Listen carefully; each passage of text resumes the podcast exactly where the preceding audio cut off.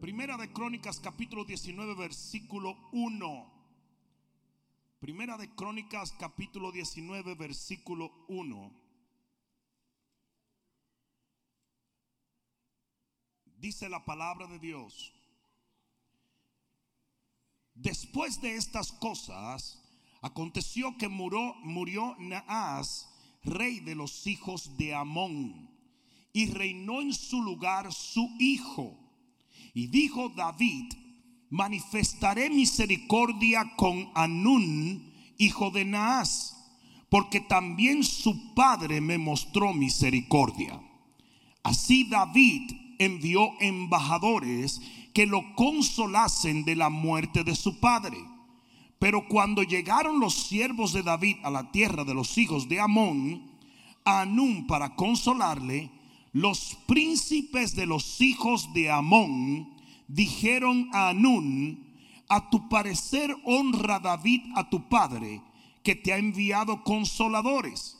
¿No vienen más bien sus siervos a ti para espiar e inquirir y reconocer la tierra? Entonces Anún tomó los siervos de David y los rapó y les cortó los vestidos por la mitad hasta las nalgas. Yo no sabía que esa palabra estaba ahí, ¿verdad? Y los despachó. Se fueron luego y cuando llegó a David la noticia sobre aquellos varones, él envió a recibirlo porque estaban muy afrentados y el rey mandó que se les dijeran, estaos en Jericó hasta que os crezca la barba y entonces volveréis. Amén. Pon la mano en tu corazón y dile, Padre mío, háblame, porque mi corazón te escucha. Amén. Dan un fuerte aplauso al Señor.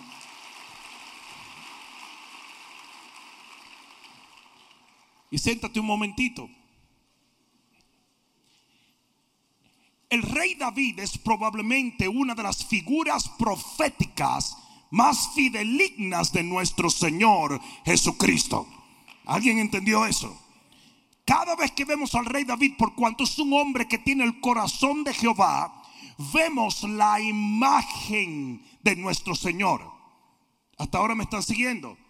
Por lo tanto, yo quiero que nosotros podamos entrar en el contexto espiritual de este pasaje porque yo voy a hablarles en esta noche de embajadores versus príncipes.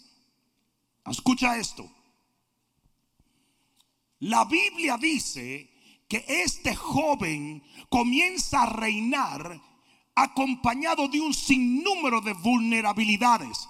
Era un muchacho muy joven y hereda un reino cargado de peligros, de problemas, de situaciones, de circunstancias adversas. Pero dice la Biblia que David, el rey más excelso de la tierra, decide hacer misericordia con él. ¿Cuántos dan gloria a Dios por ello? Es importante que ustedes entiendan esto. Misericordia quiere decir favor no merecido. Es algo que no podemos ganar por nuestra conducta. Es algo que no podemos obtener por nuestra manera de vivir. La misericordia es algo que no merecemos, pero Dios no lo, nos los otorga, no porque nosotros somos buenos, sino porque Él es bueno. ¿Cuántos pueden decir amén a esto? Los sinónimos de misericordia son gracia, favor y compasión. ¿Por qué David decide tener misericordia de este muchacho? Muy fácil porque él era misericordioso. ¿Alguien está entendiendo esto? David era un hombre misericordioso. Y en el libro de Salmos vemos constantemente cómo David dice que el misericordioso será bendecido por Dios, pero como también atribuye a Jehová ser misericordioso. En otras palabras, David quería ser como su padre. Y eso es exactamente lo que dice la Biblia en el Nuevo Testamento. Sed misericordiosos como vuestro Padre que está en los cielos lo es. Si hay una característica de Dios que usted tiene que imitar es la misericordia.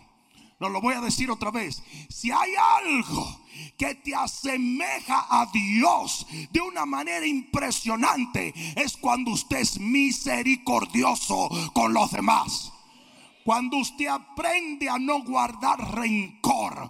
Cuando usted aprende a bendecir a otros simplemente porque usted tiene al Señor en su corazón y no porque ellos los merece. Cuando usted aprende a orar por el que lo persigue. Cuando usted aprende a bendecir el que lo maldice. Eso te asemeja a Dios. Y qué falta de misericordia hay hoy en el pueblo de Dios. Oh, no, no, no, no. Somos los más guardarrencores que existen en el mundo. Somos capaces de odiar más de lo que odia el mundo. Somos capaces de rechazar más de lo que rechaza el mundo. La Biblia dice que David tuvo misericordia de ese joven. Y es importante que tú lo entiendas porque siendo Él un símbolo perfecto de nuestro Señor, si usted quiere ser más como el Señor, usted tiene que aprender a tener misericordia. Dile que está a tu lado, eso fue para ti, oíste. Y miren qué interesante que David no tiene misericordia del joven por el joven. Tiene misericordia porque él tiene carácter misericordioso. Pero también le dice al joven, voy a hacerte misericordia por tu papá. Y asimismo Dios nos hace misericordia no por nosotros, sino por Jesús. ¿Alguien está entendiendo eso?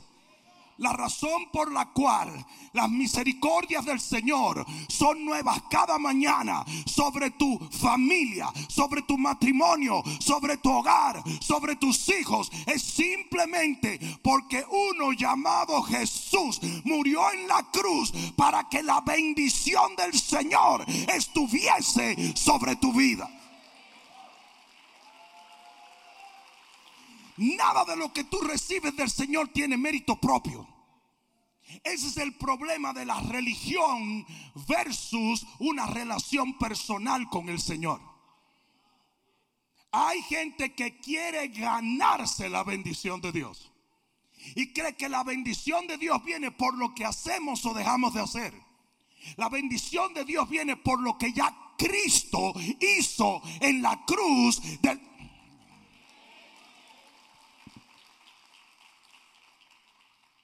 Asimismo lo hizo David con un joven llamado Mefiboset. Es más, en segunda de Samuel, en el capítulo 9 y en el versículo 1, David se despierta una mañana y dice, dijo David, ha quedado alguno de la casa de Saúl a quien yo haga misericordia por amor a mi amigo Jonatán. Mira lo que dice David. Yo le voy a hacer misericordia a alguien porque era familia de un amigo mío. Eso exactamente es lo que sucede con Dios y nosotros. Cuando Dios te mira a ti, no mira tus imperfecciones. No mira tus errores, no mira tus tropiezos. Lo que Él mira es la sangre de su Hijo Jesús. Yo pensé que alguien iba a dar gloria a Dios en esta noche. Pero el religioso no te dice eso. El religioso te dice que tú tienes que ganarte la bendición de Dios. ¿Y cómo te la ganas? Si Dios es más bueno de lo que tú puedas hacer. ¿Qué tan bueno vas a ser tú para que Dios se sorprenda de tu bondad y te bendiga? Dios no bendice por tu bondad, bendice por su bondad. La Biblia dice, mirad, Jehová es bueno.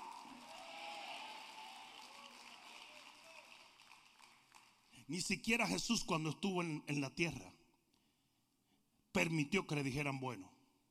Le dijeron maestro bueno. Y él dijo, no, no, no. Bueno hay uno solo y es el Padre. Ni siquiera él permitió que lo llamaran bueno en ese momento. ¿Por qué? Porque él estaba en un cuerpo de carne. Aunque no era carnal, aunque no estaba cometiendo eh, errores, de todas maneras no se sentía digno de llevar ese título porque hay uno solo que es bueno. uno solo y se llama Jehová. Y la razón por la cual nosotros, sus hijos, ¿hay alguno de sus hijos aquí en esta noche? La razón por la cual nosotros, sus hijos, caminamos en bendición divina es porque Él es bueno, no porque nosotros somos buenos. ¿No quiere decir esto que seamos malos? No, absolutamente no. Pero decir que nosotros somos buenos es un error. Nosotros somos justos, que es diferente. ¿Por qué tenemos que decir que somos justos? Porque es lo que la Biblia explica. Que aquel que no conoció pecado, por nosotros fue hecho pecado, para que nosotros fuésemos hecho la justicia de Dios en él. Si usted está en Cristo, usted es justo, usted camina en justicia. ¿Sabe lo que dijo Jesús? Dijo, si la justicia de ustedes no fuera mayor que la justicia de los fariseos, no entrarán al reino de los cielos. Porque la justicia de los fariseos era una justicia de obras personales. Y se necesita una mayor justicia para entrar al cielo. No sé si alguien me está escuchando. No sé si alguien me está oyendo. Los fariseos obraban y actuaban casi en perfección. Y el Señor dijo, ustedes son hijos de su padre el diablo. Nosotros no vamos al cielo por nuestras obras. Vamos al cielo por la obra redentora de...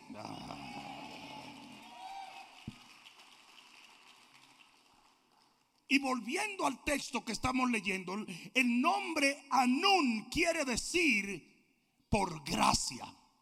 O sea que Dios, alguien diga Dios, determinó que el rey David, que representa su bondad, fuese benevolente con este joven aún antes de que este joven naciera. Yo te voy a decir algo. Aún antes de tú cometer el primer pecado, ya Dios lo había perdonado.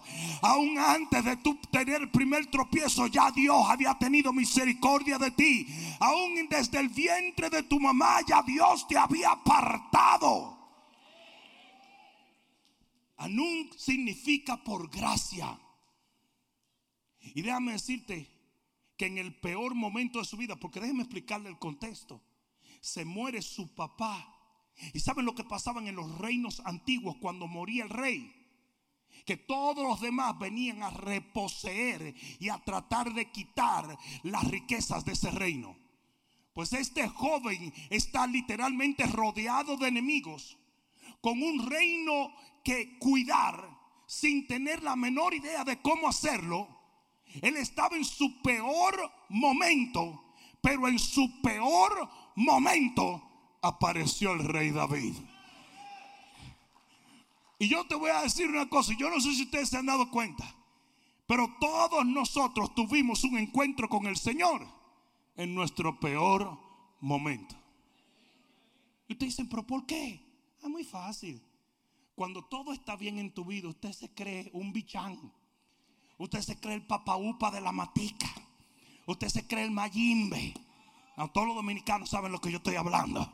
Pero usted cree que usted es la última Coca-Cola en el desierto.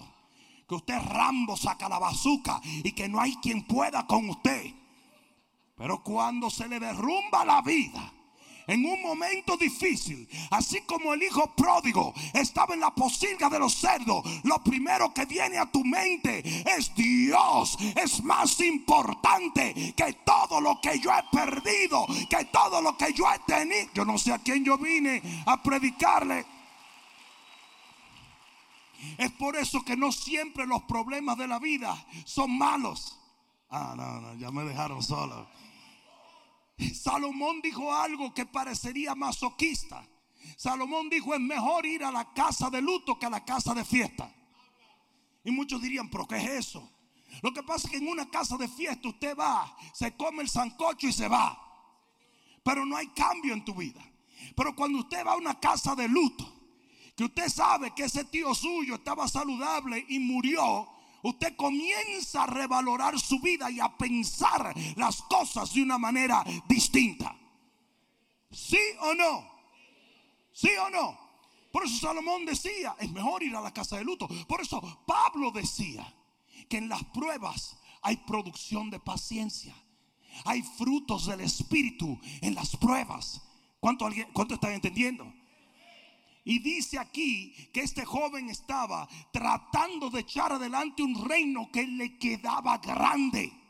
Cuando de repente el rey dice, yo voy a tener misericordia con él. Y hoy yo he venido a decirte, en tus peores momentos, en los valles más profundos, en las situaciones más difíciles, ahí estará el rey Por eso dice la Biblia, aunque ande en valle de sombra y de muerte, no temeré mal alguno porque tú, Señor, estarás conmigo. Tu vara y tu callado me infundirán aliento. Yo he venido a decirle a alguien en tu valle, el rey estuvo presente. Aleluya. Aleluya. Yo dije, aleluya. Y dile que está a tu lado, Él está presente en tus valles.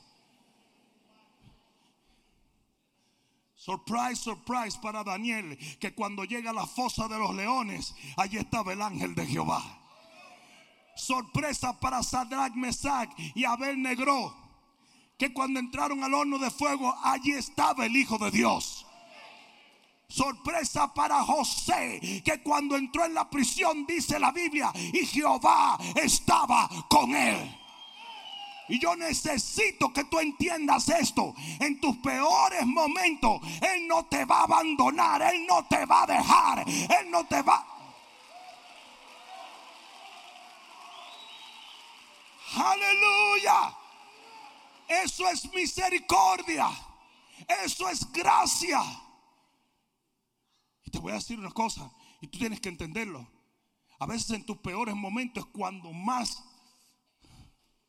complicadito eres. Pero con todo y eso, el Señor va a estar allí contigo. ¿Alguien está entendiendo eso? Y Anún estaba en el peor momento de su vida. Literalmente, su vida estaba en peligro. La vida del imperio estaba en peligro. La vida de su familia estaba en peligro. La vida de todo lo que su padre había trabajado por años estaba en peligro. Y estaba todo en los hombros de un niño. Y allí es donde David dice, yo voy a tener misericordia con él.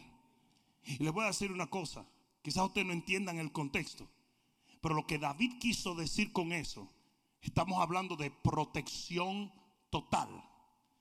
Cuando David se unía a otro reino, estaba protegido por el poder de David. Y era el rey más excelso de la tierra. Estamos hablando de instrucción, donde David le iba a decir a ese joven cómo reinar. Estamos hablando de recursos, money. Todo lo que David tenía podía ser provisto a este joven. Estamos hablando de comunión con el rey. ¿A cuánto le gusta tener comunión con el rey? Estamos hablando de bendición espiritual porque todo el mundo sabía que la mano de Jehová estaba sobre David. Estamos hablando de reconocimiento porque a quien no le gusta tener al rey más excelso de la tierra como amigo. Todas estas cosas de pura gracia se las iba a entregar David a este joven. Y todas estas cosas son las que Dios nos provee no porque nosotros somos buenos, sino porque Él es bueno. Alguien debió decir amén allí. Imagínate si yo hubiese sido ese joven, lo primero que pregunto es, what's the catch? Que me digan qué es lo que yo tengo que hacer para que el rey más poderoso de la tierra me ampare. Había una sola condición y no era una condición difícil. No era una condición de grandes sacrificios, de bienes, de cambios, de reformas. No. La única condición que Anún necesitaba para recibir el favor y la misericordia del rey era creerle al rey. Era aceptar mediante la fe en el rey lo que el rey le estaba dando. Era el poder agradecer. Porque si alguien te da un regalo, esa persona no está esperando a que tú saques una chequera y le pagues por el regalo. Pero está esperando que. Pero claro, que nada más una sola gente agradece aquí cuando le dan un regalo. Vamos, vamos a darle rewind. Está esperando que. Gratitud, aceptación, agrado de la persona. Y eso era todo lo que David quería. Y eso es todo lo que Dios quiere de ti y de mí. Lo único que Dios busca es tu fe. La Biblia dice, dale un codazo al que está a tu lado, dile, la Biblia dice que la salvación no es por obra, para que nadie se gloríe, sino por gracia para que nosotros la recibamos por medio de la fe. Entonces mira cómo funciona. La salvación es una promesa. Y esa promesa es gratuita de parte de Dios, pero usted no la accesa sino por la fe. ¿Están entendiendo eso? La salvación existió mucho antes de que usted viniera a Cristo. Usted lo sabía, ¿verdad? ¿Usted cree que el Evangelio comenzó cuando usted llegó? No, la salvación existía mucho tiempo atrás. Pero el día en que tú creíste, ese día usted accesó lo que Dios gratuitamente le ofertó. Y así es toda promesa de la Biblia. Dios te la da gratis, pero usted la acepta por la fe. Si usted necesita sanidad, Usted no tiene que pagar nada. Todo lo que tiene que hacer es creer. Si usted necesita liberación, restauración, provisión, levantamiento, todo lo que usted necesita es creer. Y esta es la victoria que ha vencido al mundo. Nuestra fe.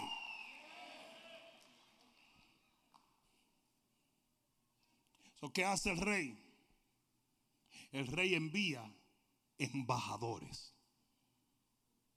Ustedes saben cómo nos llama a nosotros Pablo en el Nuevo Testamento. Embajadores. Y dice que el rey David agarra a sus embajadores y le dice, vengan acá todos. Yo los voy a enviar a donde un joven rey que se llama Naas. perdón, Anún. Naas era su papá. Anún. Y yo quiero que ustedes vayan y ustedes lo consuelen. Ah, mira esto. La palabra consolar allí es Naham, que quiere decir consolar, tener extrema compasión, sentir el dolor de otro, llorar, confortar con palabras y acción, aliviar toda carga que alguien está llevando. Lo que estos hombres tenían que hacer de parte del rey era hacer que este hombre se sintiera mejor.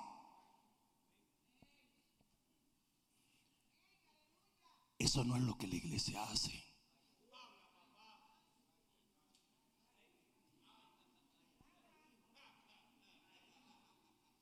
¿Y qué es lo que hace la iglesia? Mira las redes sociales. Y aquel pastor, y aquel hermano, y aquel ladrón, y aquel que sí o qué. Porque eso es lo que la religión diabólica le ha enseñado a algunos creyentes. Nosotros, los creyentes, estamos supuestos a ser embajadores con la unción de, ¿sabes qué? Del consolador. Ah, no me está, usted como que estoy no con ustedes ahora. Nosotros estamos supuestos a llegar y llorar con el que llora, reír con el que ríe, orar por la gente que necesita, darles una palabra de fe, levantarlos, echárnoslo en el hombro si tenemos que hacerlo, pero avivarlo en el...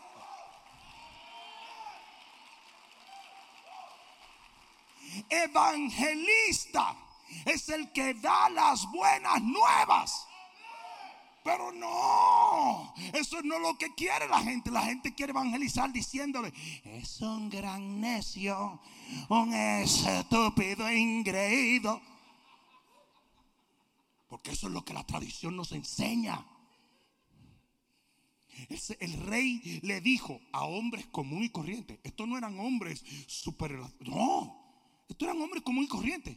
Le dijo: Les voy a dar una asignación. Y la asignación de ustedes es consolación. Ustedes van a ir donde este joven. Y ustedes van a decir que el rey tiene misericordia sobre su vida. Que yo voy a estar ahí para protegerle. Que yo lo voy a guardar y el enemigo no lo va a tocar. Que yo lo voy a levantar y voy a secar sus lágrimas. Que yo voy a ver. Ustedes saben por qué ustedes están aquí hoy. Porque alguien actuó como un embajador en la vida de ustedes. Y en vez de recontrabumburarlo con religión y legalismo, le dijo, el rey te quiere ver, el rey te quiere sanar, el rey te quiere levantar, el rey quiere secar tus lágrimas. ¿A quién yo vine a hablarle hoy? Isaías 41. Mira, hasta lo voy a leer de maldad.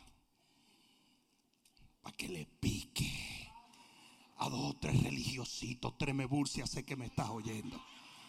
Aquí va. Capítulo 40 del libro de Isaías. Consolaos.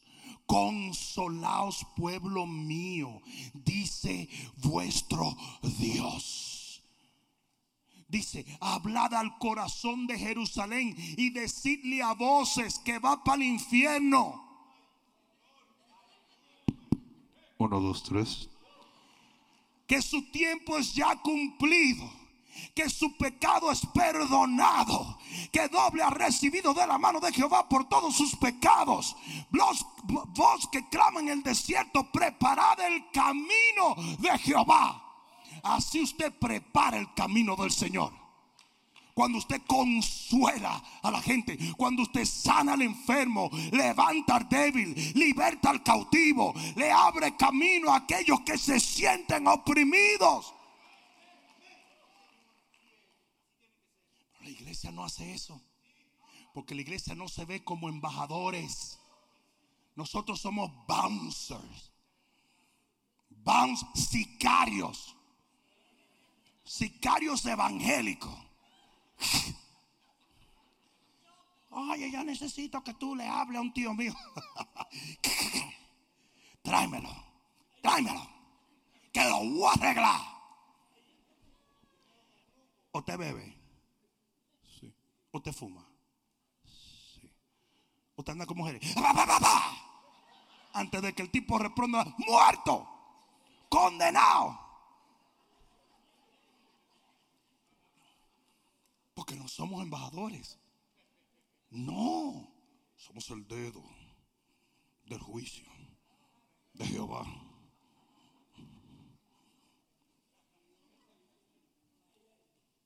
Todos ustedes eran pecadores.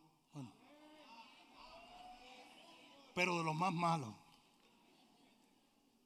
Ustedes eran de los peores. Yo lo sé porque la Biblia lo dice. Que lo peor lo escogió Dios. O sea que el primo suyo que todavía no ha venido a Cristo es mejor que usted. Pero usted llegó primero porque usted era más malo. Es más, el diablo lo dejó ir con miedo de que usted hiciera una sucursal del infierno en otro sitio.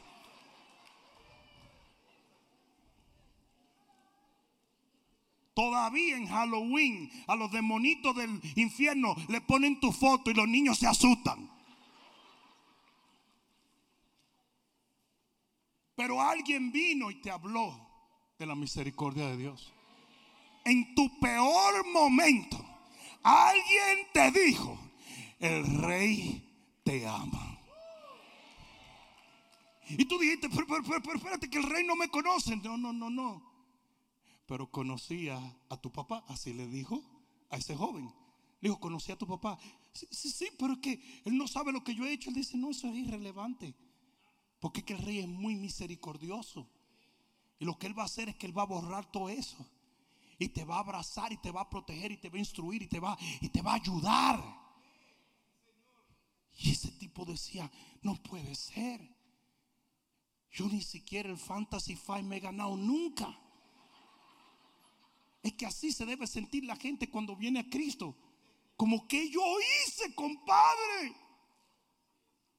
Así se sintió ese joven por un momento. Y los embajadores seguían diciéndole, y te va a ir bien. Porque a todo el que se une con el rey David le va bien. Y tú vas a ver cómo tu reino va a prosperar. Y tú vas a ver cómo tu familia va a ser bendecida. Y tú vas a ver cómo tu reino va a crecer en poder y en gloria. Porque todo el que se pega del rey recibe bendición. Ah, si nosotros predicáramos así. Entonces los que lloran, los que sufren, los que se duelen, los que están enfermos, que son verdaderamente aquellos quienes nosotros tenemos que alcanzar, encontrarían una avenida y no una puerta cerrada al reino. Yo me imagino como ese joven abría los ojos cuando esos embajadores le decían, compadre, a usted le llegó un día nuevo. Y él decía, pero ¿por qué? Si no te preocupes por eso. Cuando el rey nos ha mandado a lugares y nos ha dicho, dile a esa persona que yo tengo misericordia, gracia y favor sobre esa persona, la vida entera le cambia. Y mientras ese muchacho está gozándose, oyendo de la misericordia del rey, oyendo de la gracia del rey, oyendo del favor del rey. Él está gozoso. ¿Y sabe lo que él quería? Que le dijera más. Y él le hacía preguntas a los embajadores y le decía, pero, pero, pero, pero, explíqueme otra vez. Yo no tengo que, yo no tengo que darle nada al rey. Que no, si el rey tiene más que tú. ok, pero él va a querer que le cambiemos el nombre al imperio. No, hombre, no.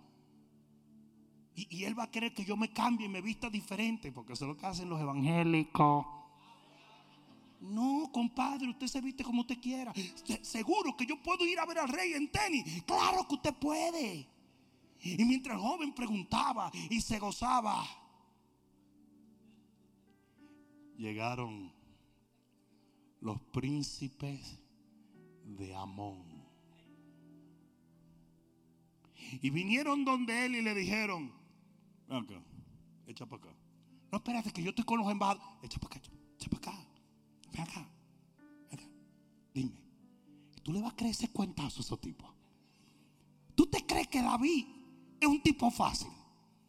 Si Goliat era primo de la madre Teresa y lo mató, le entró a pedra. David es un malvado. No le hagas caso. Lo que David está haciendo es espiando. Eso no es lo que nos dicen los religiosos. Que Dios anda buscándonos a nosotros. A ver, ¿qué estamos haciendo? Para darnos leña. ¿Qué tú estás haciendo? Para darnos leña. Y esos tipos le dijeron a ellos, le dijeron al rey, David lo que quiere darte guiso. David lo que te quiere matar. No confíes en David. David no es digno de confianza. Así es que él se mueve como el cartel de los sapos. Así es la cosa. Estos tipos son espías. Lo que quieren es tumbarte. Y el tipo comienza, el tipo comienza. No, tú no estás viendo que esos tipos son gente buena, que no son buenos nada. Eso es maquillaje. Y todos los días de nuestra vida, nosotros tenemos embajadores del rey y tenemos príncipes de Amón. No era que los príncipes de Amón tenían prueba de que David quería matar al muchacho es que su propio corazón era una letrina.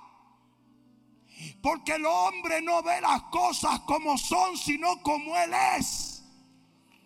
Y a veces usted entra en la iglesia buscando una palabra que lo levante y tremeburcia, gripina, lenguemime. Se le sienta al lado.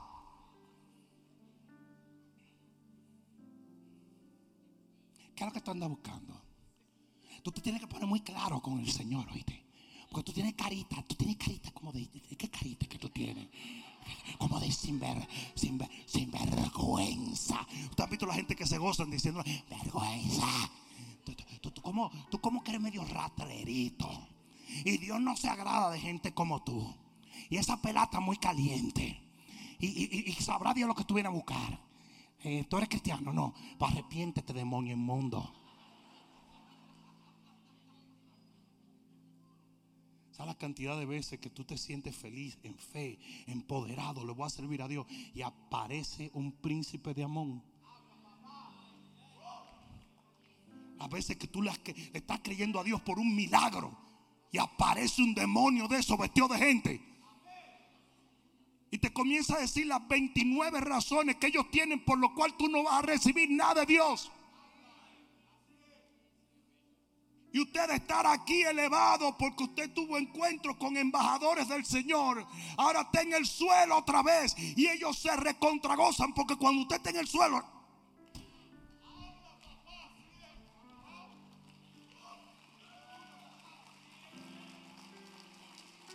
¿Sabe la cantidad de evangélicos tóxicos que hay?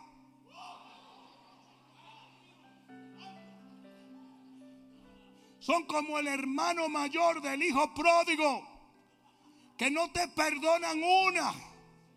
Dicen, ese tiene que morirse, ese tiene que acabarse, porque son gente tóxica. Siempre ven lo malo en ti. Siempre ven tus errores. Cuando la Biblia dice que si ellos pueden ver una paja en tu ojo es porque tienen una viga en el de ellos. Y las redes sociales se han convertido en la plataforma de los cristianos tóxicos. Porque no tiene que pasar nada para que esa gente lancen un ataque a cualquier persona.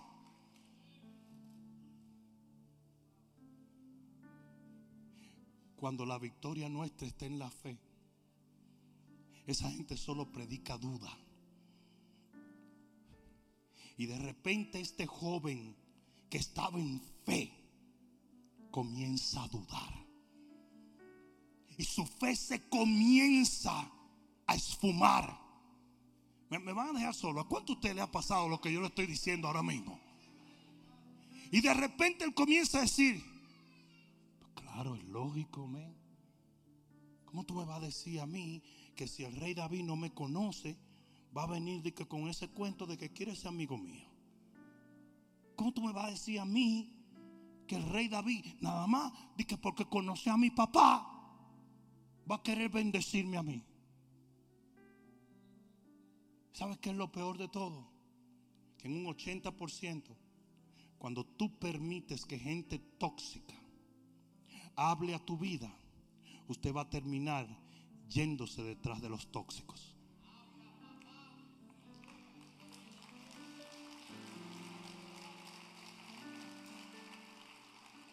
Y ese joven de estar aquí se dejó guiar por estos demonios.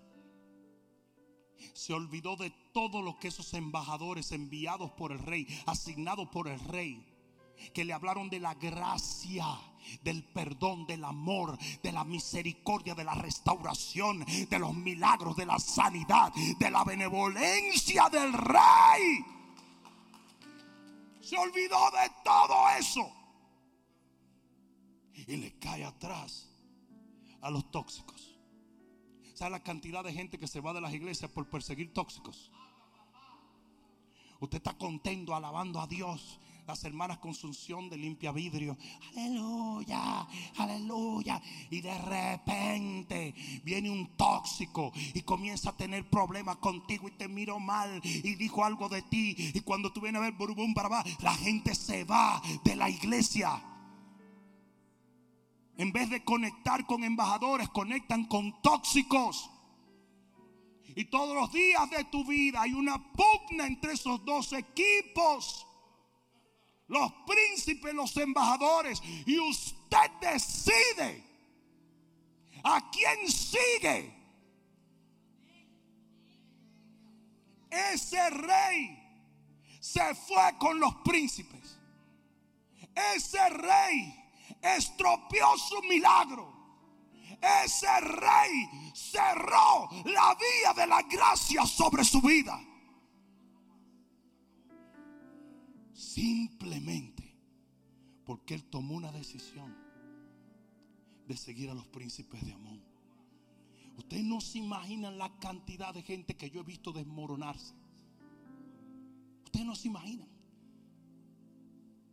Yo conocí una persona hace poco que literalmente si usted busca en un diccionario tóxica, la encuentra.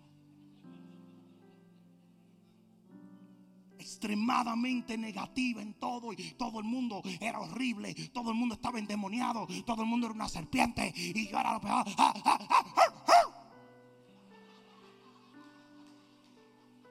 Y usted sabe lo que usted tiene que hacer con esa gente. Delete their number. No hable más con esa gente. Busque gente de Dios.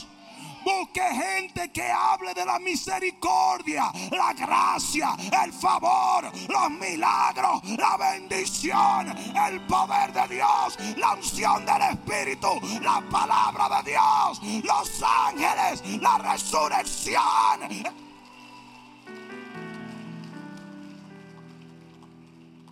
Porque si es verdad que usted tiene un problema, no puede Dios sanarlo.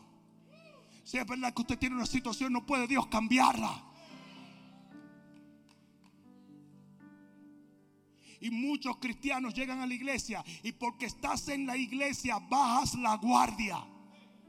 Y a veces sí sabes identificar la gente tóxica allá afuera, pero asume que porque una persona esté aquí adentro no es tóxico.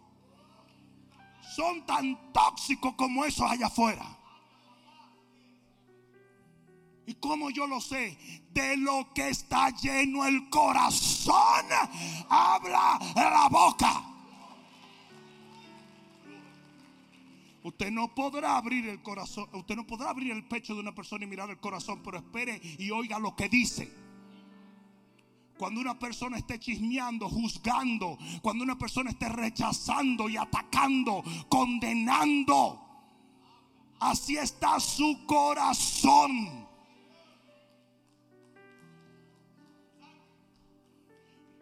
Una vez íbamos a comprar un edificio y yo fui con el pastor Rob Carman, que ya partió con el Señor, a ver el warehouse de ese edificio.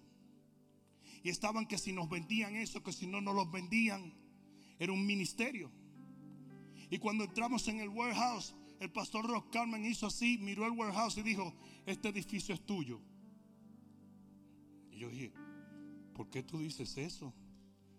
Porque así de tolloso como está este warehouse, Así está el ministerio de ellos. Ellos no te están vendiendo el edificio porque quieren ir más adelante. Ellos te están vendiendo el edificio porque se están cayendo. Efectivamente, no pasaron meses y me vendieron el edificio. Porque cuando tú oyes una gente, y óyeme bien, hablar tanta negatividad, entiende que ese es su corazón. Que diferente cuando tú oyes una gente hablar de Jesús del poder de Dios, de la victoria en Cristo, de la unción, de las almas, de los grupos.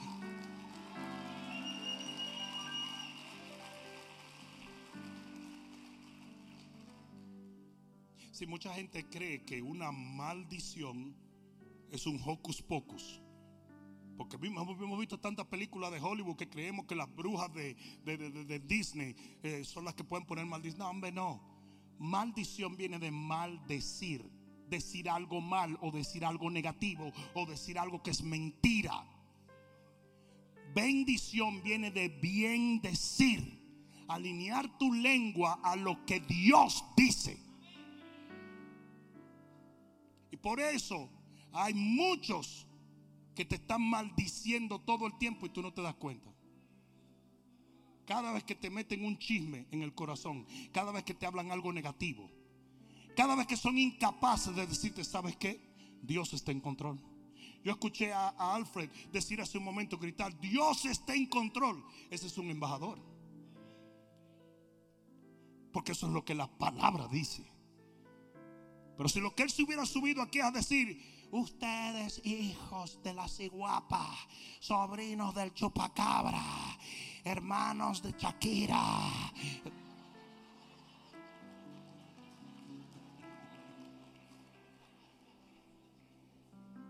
Amigos de Piqué.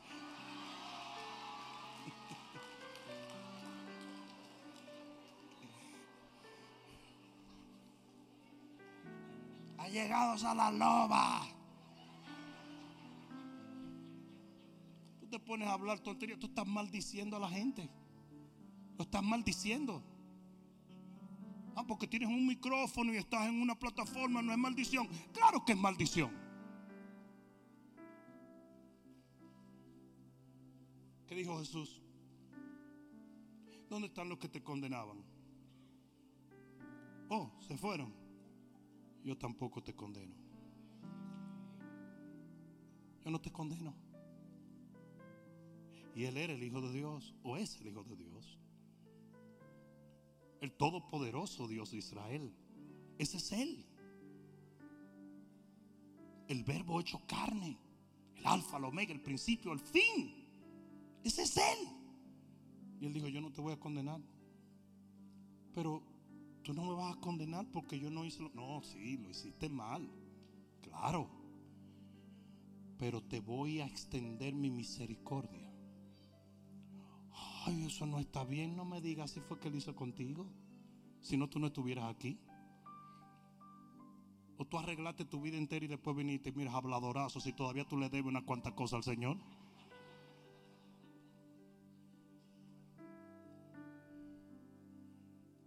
Todos los días tú vas a tener esos dos equipos batallando por tu corazón y por tu mente. Van a los príncipes de Amón diciéndote no te lleves mucho de esa gente que te dicen que vamos para adelante y que Dios está contigo. Porque esa gente lo que le gusta es nada más motivar. El evangelio dice que Dios te quiere matar dos veces al día, en la mañana y en la noche. Y para el lonche también te quisiera matar, pero te da un break. Tenemos los embajadores que son la gente que te dicen, el rey me asignó a consolar tu vida, a restaurar tu corazón, a decirte que Él está contigo y que Él no te va a dejar y no te va a abandonar hasta el final de los tiempos. Todos los días. ¿Cuánto? Todos los días. Fuera y dentro de la iglesia. Vas a tener gente que te maldice y vas a tener gente que te bendice. ¿Alguien escuchó esta palabra? ¿Alguien lo entiende? Escucha esto, porque con esto termino.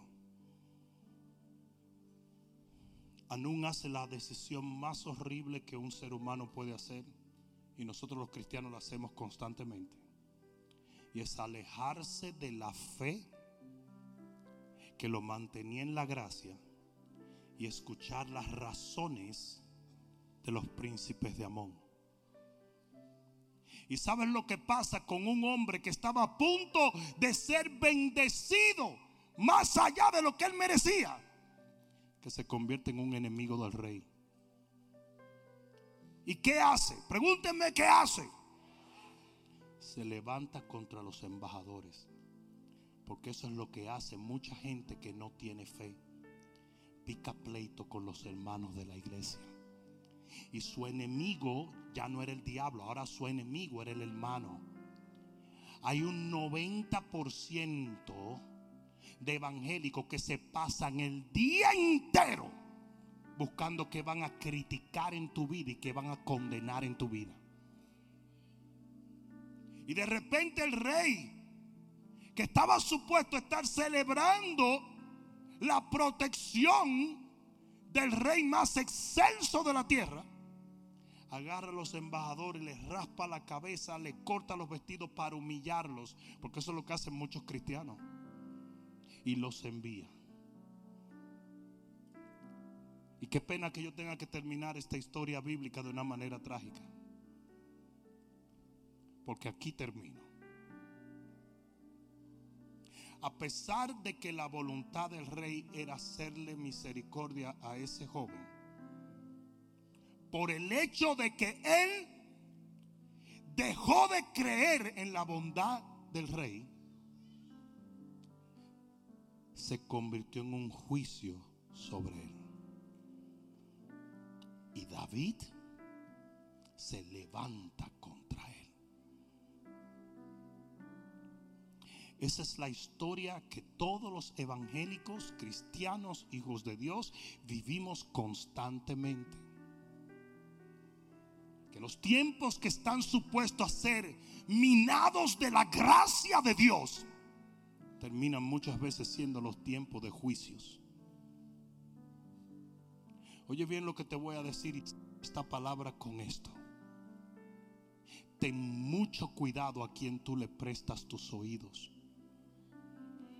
Ten mucho cuidado con seguir ciegos. Porque la Biblia dice que el que sigue un ciego termina cayendo en el hoyo con ellos.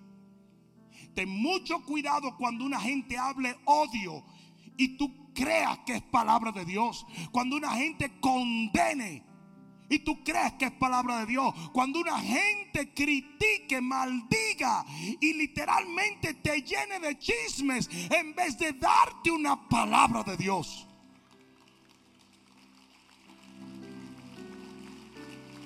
Ten mucho cuidado. Ten mucho cuidado. Porque de lo que está lleno acerrín. Él desmoronó, pan encima de acerrín. Lo ligó, lo agarró y lo tiró donde estaban los pajaritos. Me dijo, obsérvalos. Y la verdad es que es interesante a veces observar ciertas cosas. Ustedes pueden creer que aunque el acerrín era casi idéntico al pan, en ningún momento ninguno de los pajaritos comieron acerrín. Algunos de ellos dirían, ni bobo que fuéramos. Todos comían el pan. Pasó un momento y no había pan, solo quedó el acerrín. Y mi pregunta es, ¿por qué no podemos nosotros hacer eso si supuestamente somos seres más inteligentes? ¿Qué haces tú prestándole tu oído, tu corazón y tu alma a condenación y destrucción en vez de alimentarte del favor de Dios?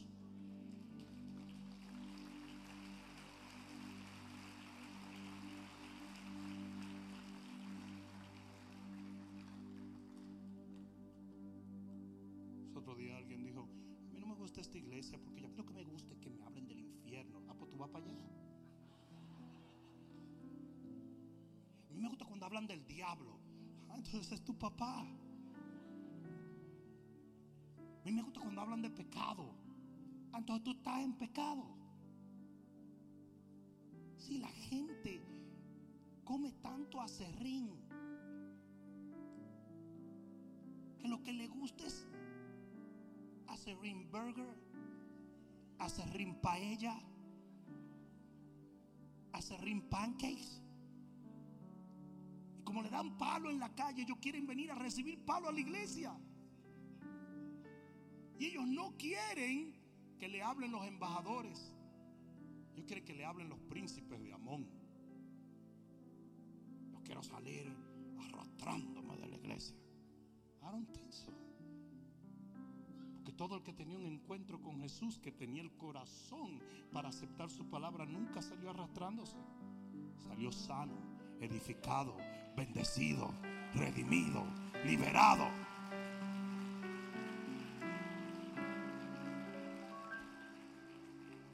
No más acerrín. Vamos a comer pan.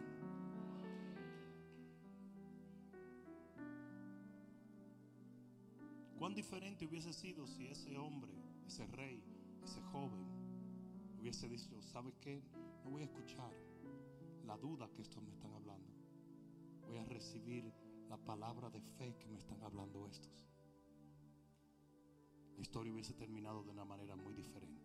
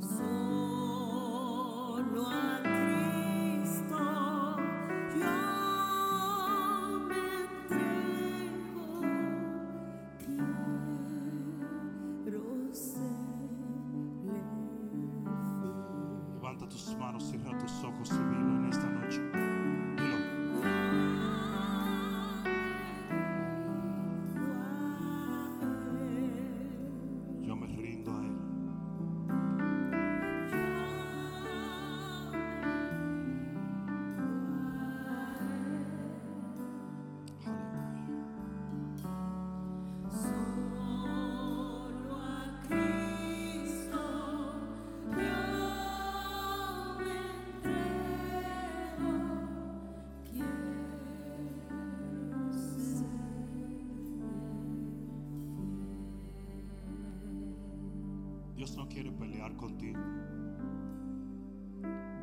Dios no quiere juzgarte. Él quiere amarte y mostrarte su gracia.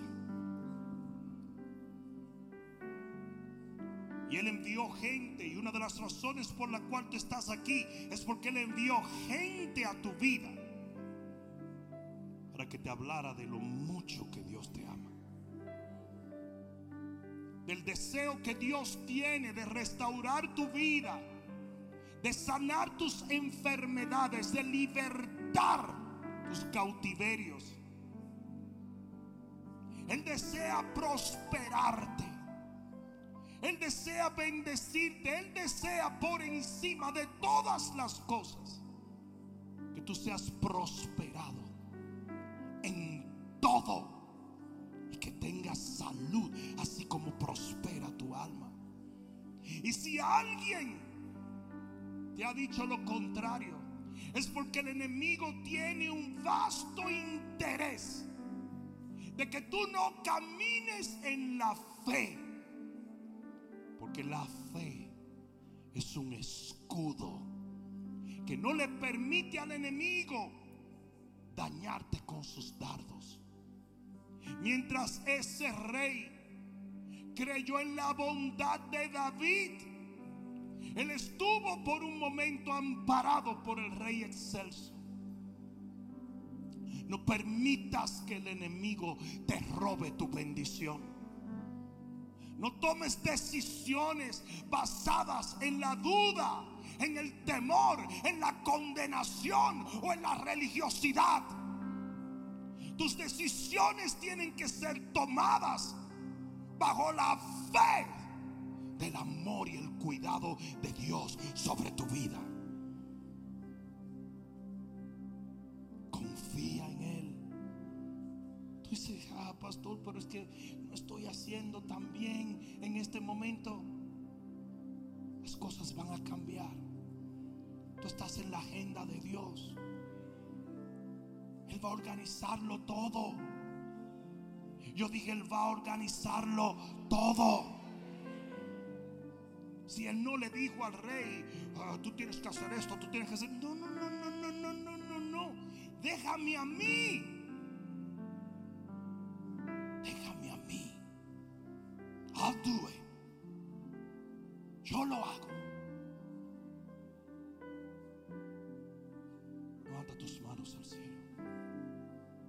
propias palabras yo quiero que tú ores y que tú le pidas al Señor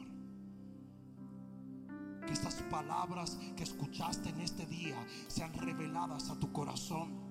Que tú aprendas a mirar la gracia de Dios como algo que es tuyo. No porque tú eres bueno, sino porque Dios es bueno. Que tú aprendas a mirar el favor del rey como un regalo que Él te otorga. No dudes. Disfruta las bendiciones que Dios te ha dado.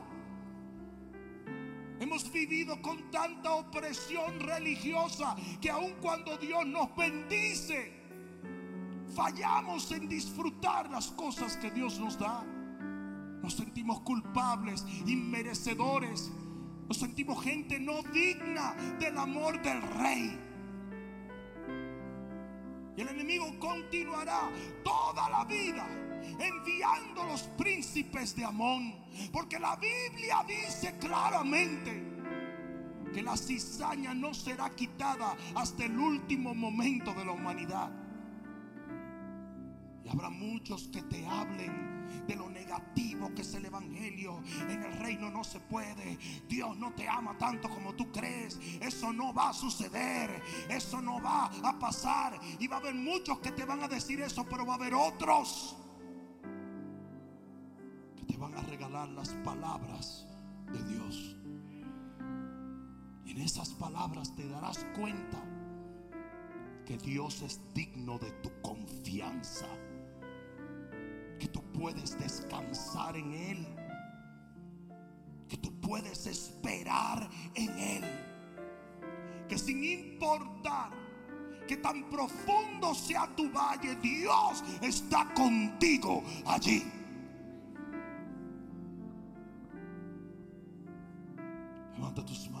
Cielo y dile, Padre, en este día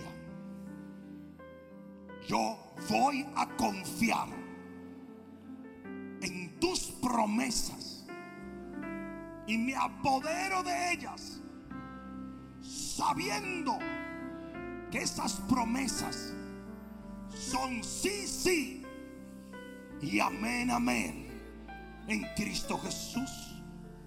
Y por la gracia, el favor y la misericordia que tú nos brindas a través del pacto en la sangre de Cristo, yo disfrutaré de tu bendición por el resto de mi vida, sabiendo que tú eres un Dios bueno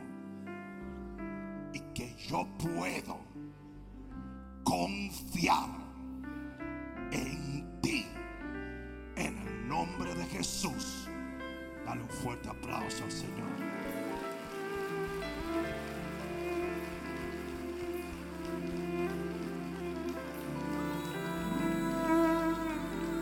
Le- Levanta tus manos al cielo.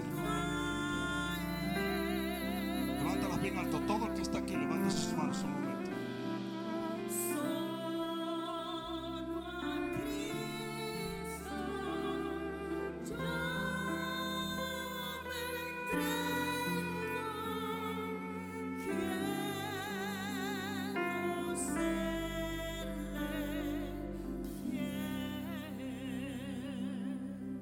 Tus manos. Padre, en el nombre de Jesús y con la autoridad que tú me confieres como tu siervo, yo reprendo y cancelo toda palabra que haya atado la vida de mis hermanos. Y yo echo fuera de sus vidas toda opresión de las tinieblas. Comando y ordeno que ellos sean sanos, restaurados, libres en el nombre de Jesús. Y te doy las gracias en esta noche por cada milagro que obras, no solamente aquí, sino en la vida de todo aquel que nos ve en las diferentes plataformas.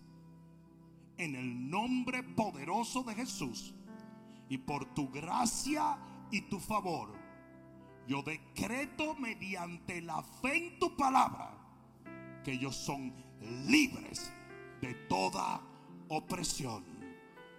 Amén. Amén y amén. ¡Uh! Aleluya.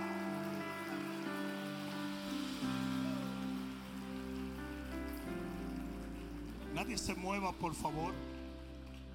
Vamos a tomar un minuto más, cerramos el servicio, pero vamos a dar una oportunidad de sellar la palabra que tú acabas de escuchar. Gosgraso nos va acompañar en oración. Quisiera que todo el mundo respetara este momento y no se moviera. Y vamos a cerrar en oración y vamos a tomar nuestros diezmos y nuestras ofrendas. Amén. Gloria a Dios. Qué mejor.